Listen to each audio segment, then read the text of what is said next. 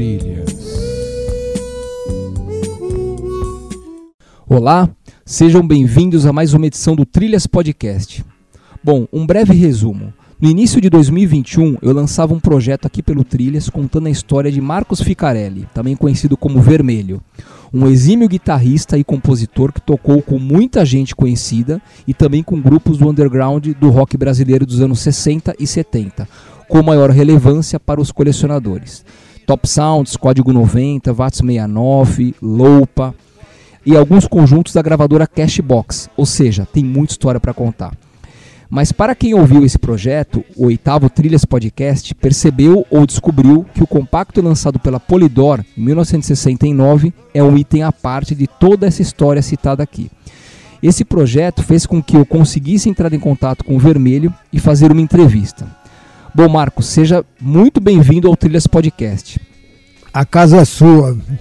Pode mandar pau nas tuas perguntas aí, porque com certeza a gente tem muita história para contar. Vamos ver. É isso aí, eu que agradeço. Bom, como sua trajetória é longa aí, como você bem citou, né, e cheia de histórias magníficas, que daria inclusive um livro ou até um filme, né? Eu decidi focar nesse compacto, pois sei que é um item bem raro e que podemos detalhar mais. Tem muita gente curiosa em saber o que houve aí é, com essas gravações e o que tudo que estava por trás dessas gravações na época, né? Então assim, Marcos, como se deu o convite em participar do cast da Polydor? E isso ocorreu no mesmo ano de lançamento do compacto ou não? Na verdade, não foi um convite da Polidor, foi uma foi um teste. Eu, eu, eu, eu, eu saí do mercado de, de domingueiras. Uh, eu já ganhava muito bem, eu já tinha carro e eu tinha ganho um estúdio grande porque meu avô morreu e deixou uma casa com um espaço muito grande que eu pude até emprestar para o grupo Bando. E eu tinha o meu grupo também lá, que a gente ensaiava, e nós começamos a criar a música nova, vamos dizer assim, que era uma mistura, era rock pesado mesmo, tipo Jimi Hendrix, e ao mesmo tempo a gente tocava de tudo. E, e acontece que uh, o Solano Ribeiro era um grande amigo meu, antigo já, já tinha feito muitos projetos com ele, e o Solano pediu para que eu fosse experimentar gravar lá no estúdio do Scatena, que era o melhor da época lá. E eu fui lá e gravei três músicas. E ele ficou bobo porque foi tudo de primeira e de primeira ficou muito bacana. E ele, com isso, ele, ele mostrou pro Midani, André Midani, né, que era o chefão lá da Polidor. E o André Midani se animou todo e já veio com contrato para me contratar e tal. Foi foi o que deu errado, infelizmente. Mas uh, foi. Eu estava pronto para gravar de primeira, e realmente foi o que eu fiz com esse disco. Que não, não tive nem que gravar duas vezes. Foi apertar o botão e tchau, ficou pronto. É, pelo que parece, como você citou também aí, teve, você teve total liberdade em fazer essa gravação, né? Pelo menos em termos de composição. Conte-nos um pouco mais a respeito daquele momento das gravações, as suas ideias para composição e também musicais? Quais foram as influências naquele momento? Pois é, eu, eu eram duas músicas. Uh, eu tinha certas influências brasileiras, eu acho que Parabéns Meu Bem tem uma influência music, de musicalidade brasileira. Agora, Gira Gira era realmente rocão mesmo, de arrebentar, e tinha uma jogada que que, que, que, quem me conhecia fala, pô, só você pode inventar essas coisas. Porque a música era em, em 8x8 ou 4x4 e de repente entra uma valsa no meio lá e eu, eu ainda falo, tudo mais será valsa e tal, não sei. E, e mas era um rocão com eh, eu, eu, tinha um dos melhores distorsores que foi feito especial para mim, era um tremendo distorsor, então meu som de guitarra era muito pesado Agora, aí essas duas músicas foram entregues tipo assim, ah, vamos ajudar o Rogério Duprá, ele tá querendo não sei o que tal, né? E o Rogério Duprá, maestro Rogério Duprá, que era um gênio, ele cismou também de fazer um arranjo em cima. E como ele sabia que eu adorava o Bruto Setenteers, o, o El Cooper, Então, ele colocou um and Tears em cima de uma música de Jimi Hendrix, seria isso aí. E olha, eu posso dizer assim que o, foi um serviço no, nota 9, porque no meio tem um solo de sax do bolão, que é a coisa mais horrível que existe. Ele, ele, o bolão não, não tava no pique de fazer um solo de saxofone para rock, não. Ele, ele Agora, a orquestração que o maestro colocou na, no disco é uma joia, é uma coisa muito perfeita, inclusive com criatividade, porque ele, ele criou uma. Tem, tem uma subida que eu dou. Eu fico só no Mi, brrr, tipo metralhadora, e ele fez uma subida nesse Mi assim que. Ele, ele quase, vamos dizer assim, ele fez um, um arco-íris. É, foi uma coisa muito bacana. O, o, disco, fora esse solo do bolão aí, o, o, o, disco ficou como eu gostaria mesmo. Ô Marcos, e ele foi lançado em 69. Você gravou ele em 69 também? Olha, eu, eu posso dizer que ele não foi lançado, viu? Uh, esse é o problema. Uh, não, eu gravei ele em 68 e, em geral, eu acho até que uma gravadora tem que caprichar ao ponto de demorar para soltar porque faz uma estratégia de marketing ou faz uma mixagem especial, uma masterização fora do comum e tudo, mas não. Eu acho que a diretoria da Polidor falou: "Não, vamos, vamos esfriar esse cara, vamos ver um jeito desse disco não ser vendido, não aparecer". E realmente esconderam tudo e nem me deram tchum. Eles foram aparecer dois anos depois, quando eu já tinha largado tudo, porque nessa época eu, eu foi quando entrei na faculdade de economia, quer dizer, então dois anos depois eu já era um, um eu trabalhava com os diretores do Safra lá e, e aí me aparece na minha casa, ô oh, Vermelho, sai correndo que vai ter um show aí, você vai aparecer pro lançamento do disco. Isso era 8 horas da noite. Eu falei, vocês estão loucos, pô, mas nem roupa eu tenho, né? Quer dizer, então eu falei, não vou, pronto, não vou. E o disco, então, o disco não saiu. Agora, é, todo mundo que, que trabalhou em volta desse disco, é, sabe, fez um nome muito grande né, musicalmente. O, o próprio Rogério Duprá, Duprá, que era o grande maestro, ele cita, no, no, histórico dele, ele citava esse disco como um dos grandes saltos que ele deu, né? E para mim também foi um grande salto.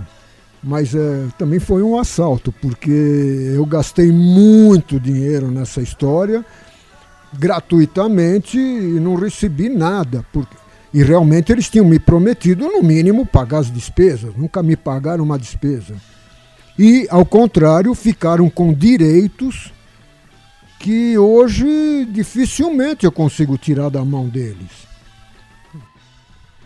É, você até antecipou algumas perguntas que eu ia fazer aqui com relação à, à perspectiva mesmo da gravação em si, né? E já respondeu algumas coisas importantes aí para o pessoal, para o público do Trilhas tomar conhecimento.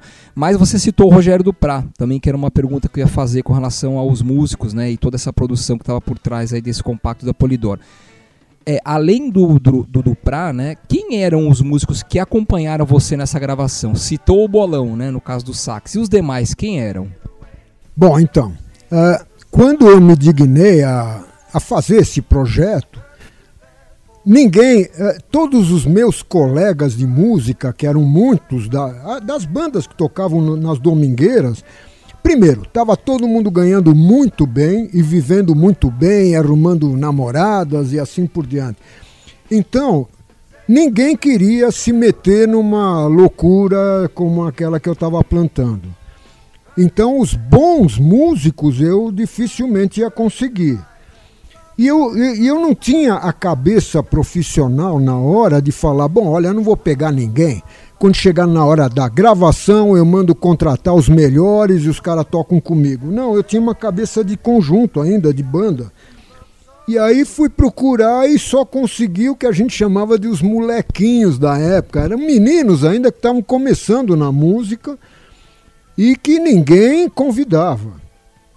E com isso eu convidei o, o, o Rafael, que, que depois virou Rafael Moreno, é, um entrevistador lá da TV Gazeta, depois da Bandeirantes e tudo. E o, o Rafaelzinho, ele de vez em quando eu, eu emprestava a minha Fender para ele tocar, para ele fazer panca, né? Naquela hora a gente fala fazer panca. E o Rafael veio tocar uh, baixo e tocou muito bem o baixo, muito. O, o baixo que ele fez é um baixo que dá para sentir, muito bacana. E convidei para bateria também outro molequinho que era o Alberto Nicoli. E o Nicoli também foi, depois virou até diretor da Warner Bros, todas essas coisas. E o Nicoli também era um moleque. Agora, quando eu mostrei Gira Gira,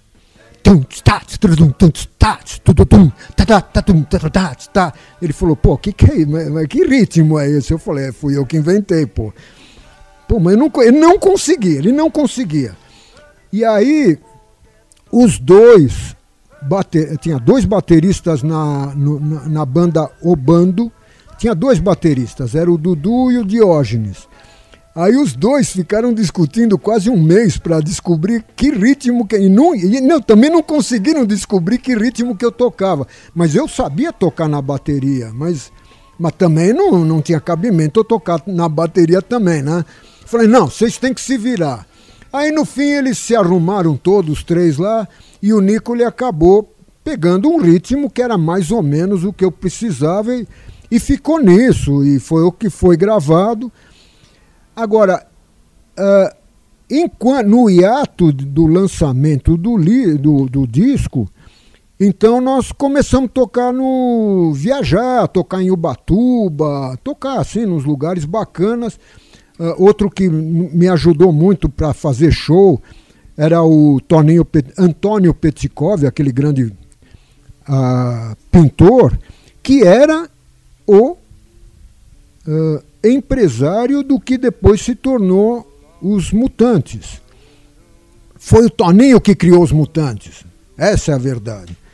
E, e o Toninho me punha sempre em destaque, nos posters dele, coisa assim. E com isso nós estávamos tocando. Aí, eu não sei de, direito a história, mas eu sei que me roubaram o Rafael e o Nicole para montar o que depois virou o Confa. E, e claro, ofereceram aquele dinheiro pronto lá da Domingueira, ó, vão, vão tocar, vão ganhar direto, não sei o que e tal, lá, lá, tal. E eles me largaram na mão. Aí de repente eu fiquei sem nada. E foi muito bom, porque foi ótimo não ter dado certo, que aí minha vida começou a melhorar. e hoje eu acho que eu estou bem melhor do que se tivesse dado certo. Você tem ideia, Marcos, da quantidade prensada desse compacto, ou seja, as unidades que foram para o mercado, se foi para o mercado mesmo? E houve alguma divulgação por parte da gravadora ou não? Bom, eu fui gerente grava da gravadora Copacabana, eu entendo bem desse negócio de prensagem, de lançamento. Então, com certeza, foram feitos uns 1.500 que foram soltos e ninguém viu, porque já vai dar uma distribuição assim na meio no atacado e some. 1.500 é, é, é nada, é nada. E acabou, pronto, não, não saiu mais nada depois. Bom, eu decidi trazer as faixas novamente para escutarmos aqui em duas etapas, né?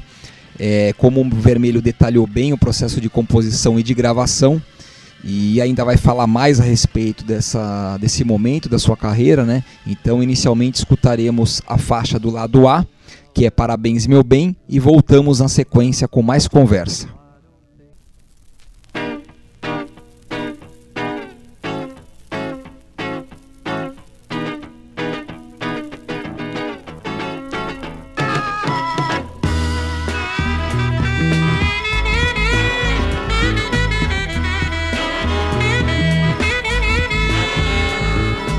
Você me diz que está feliz, que só quer viver com aquilo que tem. Parabéns, meu bem. Se você pensou que realmente queria uma coisa mais além, parabéns, meu bem. Eu não posso mais brincar de rir,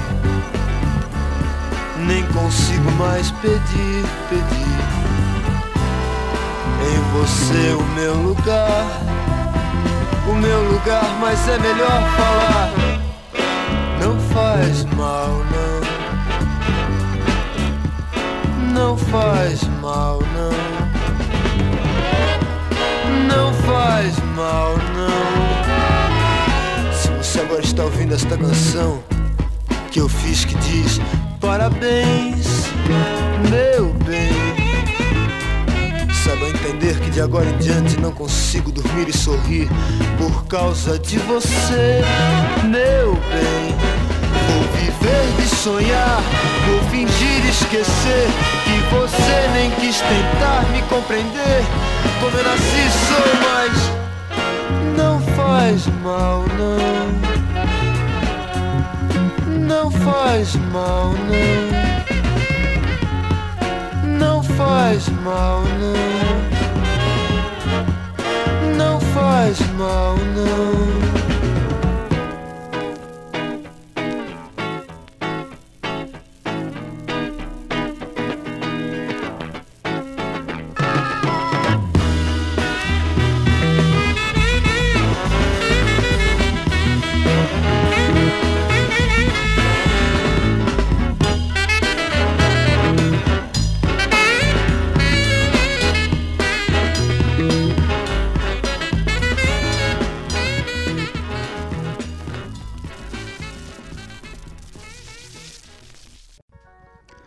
Trilhas Podcast é um projeto sem fins lucrativos.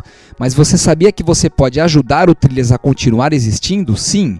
É só fazer um Pix nos valores de 5, 10 ou 30 reais na chave 259 555 92814. Em um futuro muito breve, eu vou colocar metas de arrecadação por episódio para poder liberar conteúdo exclusivo.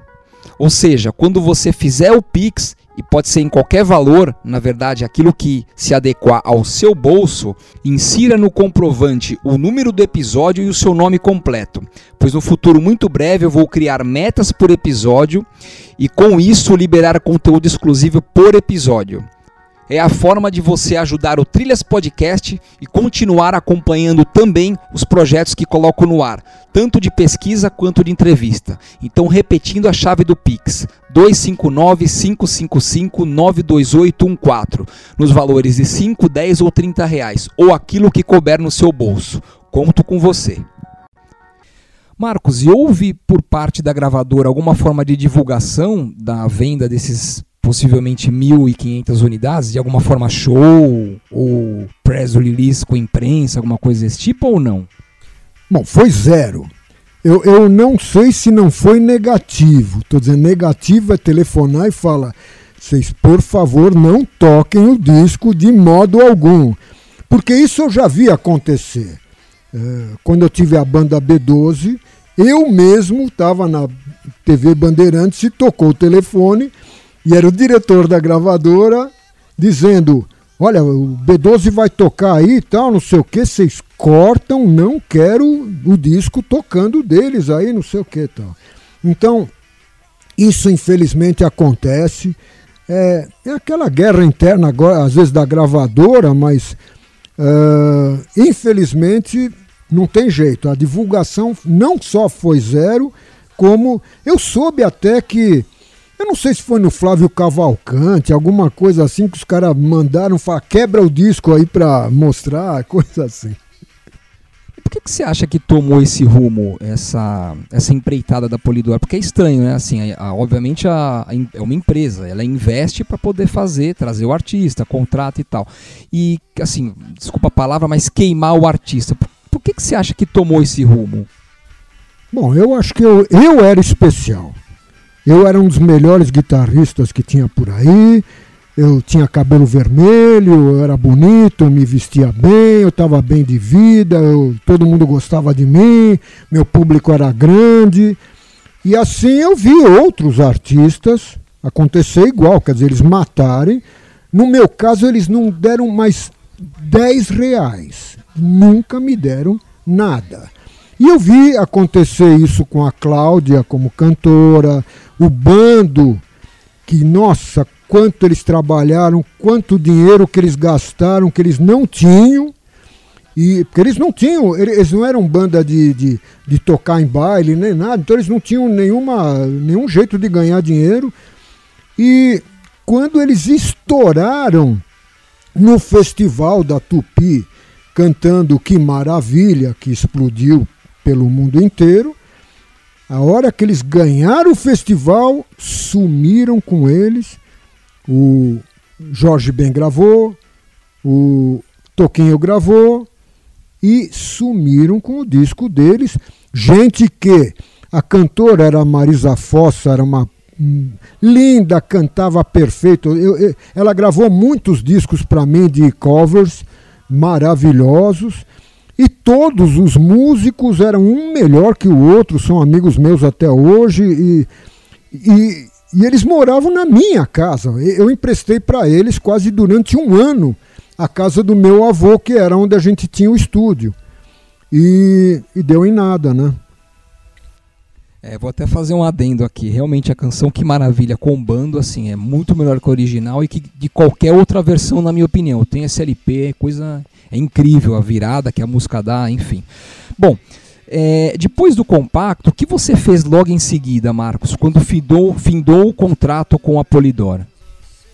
Não, eu realmente parei em música naquela época. Naquela hora não, não, não tinha jeito. Como, como eu falei, é, eu tinha. Uh, eu estava na faculdade, eu estava começando a trabalhar, eu peguei bons negócios e, e eu, eu, eu, trabalhei quase que seis ou oito meses no Banco Safra, junto com os donos mesmo, com os José Safra, Moisés Safra, mas eu não nasci para banco e inclusive no banco todo mundo não gostava de mim, porque fala, pô, cara de cabelo vermelho em banco, isso aí não, não dá certo, não, mandem... Mas aí eu consegui um emprego numa agência de publicidade onde era para eu ser o, o Merino lá, o office boy, acabei virando o número dois. E aí, nossa senhora, era aquela época que a publicidade estava explodindo e eu realmente explodi. Eu só fui mex mexer com música mais depois, quando eu entrei na gravadora, e aí sim, aí, aí eu entrei conheci o mundo inteiro de música e foi maravilhoso. A gravadora que você cita é a Cashbox, é isso? A Copacabana. Cashbox foi um selo que, aliás, nem, foi, nem fui eu. O Cesare Benvenuti, que era um, imagine, foi colega meu no Dante Alighieri, no Colégio Dante Alighieri, ele, é, ele é italiano. E, e ele, ele, ele, ele era bom radialista, ele fazia ele fazia muito programa de, de, de, de, noite, assim, de sábado à noite, coisa assim. E, e, sei lá, me encontrei com ele, acabei ficando sócio dele, porque ele foi convidado para ser produtor da Copacabana. A Copacabana era uma das maiores na época. E, e ele foi lá, e aí eu comecei a ajudar ele nas gravações. E de repente teve um desastre e morreu o dono da Copacabana e por ter morrido a família decidiu vender. E a Copacabana foi vendida e o Cesare falou: aqui eu não fico porque esse novo dono eu não gosto dele, não sei o que tal, saiu correndo. Aí o novo dono falou: bom, peraí, sobrou quem aí dos jovens? Porque... E, e aí falou: bom, tem o vermelho aí. Tá bom, vermelho, vem trabalhar comigo. É, o, os meus colegas, como produtores, os meus colegas, todos tinham entre 80 e 90 anos. Eram os maestros mais antigos do Brasil. E eu com 22. Mas eu, além de entender de eletrônica, de estúdio, de, de, de tudo que tinha de equipamento e ser músico também, ainda eu falava todos os idiomas, vamos dizer assim, francês, italiano, inglês e não sei o quê. Então, tanto é que eu fiquei pouco tempo como produtor, porque acabei indo para ser o gerente internacional, para vender disco do Brasil para o exterior e, e claro, soltar os discos do exterior aqui no Brasil. Ô Marcos, o que você faz hoje em dia e você pensa em algum momento reunir os seus antigos parceiros de banda e fazer algum show, algum evento ou algo desse tipo? Nossa, no ano 2000, quer dizer, não, no ano tipo 96, eu voltei para ser o líder da, do VAT 69. E aí nós estamos tocando legal nos clubes e tudo. Mas aí teve um problema financeiro lá no, no VAT 69, lá no ano 2000 exatamente. E no ano 2000 eu reformei o, o Loufa com o pessoal antigo do Loufa. E começamos a tocar, mas começou a ter sucesso que a gente, de repente, a gente tocava o tempo inteiro. E isso durou até 2013 em 2013 entrou a lei, ah não, as 500 leis da placa do fumo, da bebida, do luminoso, do, do, é, do, do alvará. Não, foi coisa de louco. Todos os bares que nós tocávamos fecharam as portas com raiva, xingando todo mundo. E de repente a gente ficou sem tocar. Mas eu não parei. Eu como o equipamento era meu, e, e eu toco tudo, toco qualquer instrumento, ah, não parei e comecei a chamar gente nova. E, e, foi assim um hiato onde eu, a gente tocava em fazendas, em sítios, festas diferentes e tal, até que de repente começamos a tocar nos clubes novamente, tudo. E, e hoje, bom, aí teve a pandemia. O, a, a, minha banda é um trio, é um power trio com um equipamento que você jura quando você ouve e fala, mas quantos caras tem aí? Tem uns 15? E não, somos três. Mas é um, é, é, é, o equipamento é realmente mágico. E nós estamos mega ensaiados e estamos prontos para tocar, mas o mercado está abrindo agora. E de repente, é, é aquele negócio eu sou do tempo que os grandes conjuntos eram quatro ou dez, depende como você media. Hoje são tipo 250 ou 1250. Então você concorrer. Agora, infelizmente, os meus verdadeiros concorrentes, são os conjuntos antigos, eles acabaram de acabar, porque o, o VAT 69, o Mário Cerveira, que era o chefe, morreu. O Sunday, que tudo bem, tem o Elinho e a Vivian, que são chefes e tudo, mas o, eles tinham o Alaor, que o Alaor tocava tudo, fazia tudo, imitava tudo, fazia qualquer coro, o Alaor acabou de morrer. Então, tem pouca gente por aí. Eu tô vivo ainda. É, eu fico até triste nesse tipo de informação, porque, por exemplo, o Mário Cerveira, ele foi um grande amigo meu, assim, digital, online, a gente conversava muito pela internet, por telefone também, eu cheguei a fazer um projeto com ele para um programa Circo Circuito, que era um projeto que eu tinha anterior ao Trilhas e nossa, ele me recebeu muito bem. A gente bateu um belo de um papo e o Alaor agora também tô tomando conhecimento agora. É uma pena, mas assim, força, vamos continuar porque o rock não pode parar, né?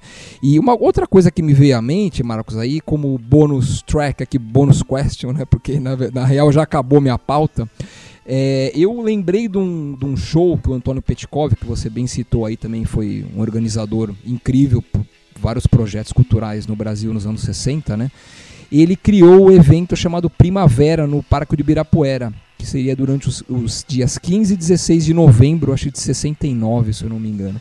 E foi um evento que não ocorreu. E, e o seu nome está lá no cartaz, né? Tá escrito vermelho lá. Qual seria o seu não sei se você vai se recordar disso, mas o que, que, você tocaria nesse show? Porque realmente foi nesse, nesse ato, né, nesse momento de transição aí seu dos conjuntos para teoricamente sua carreira solo. Qual que seria a sua relação de músicas para aquele festival? Meu, foi uma das melhores coisas que me aconteceram. Foi, foi, foi o...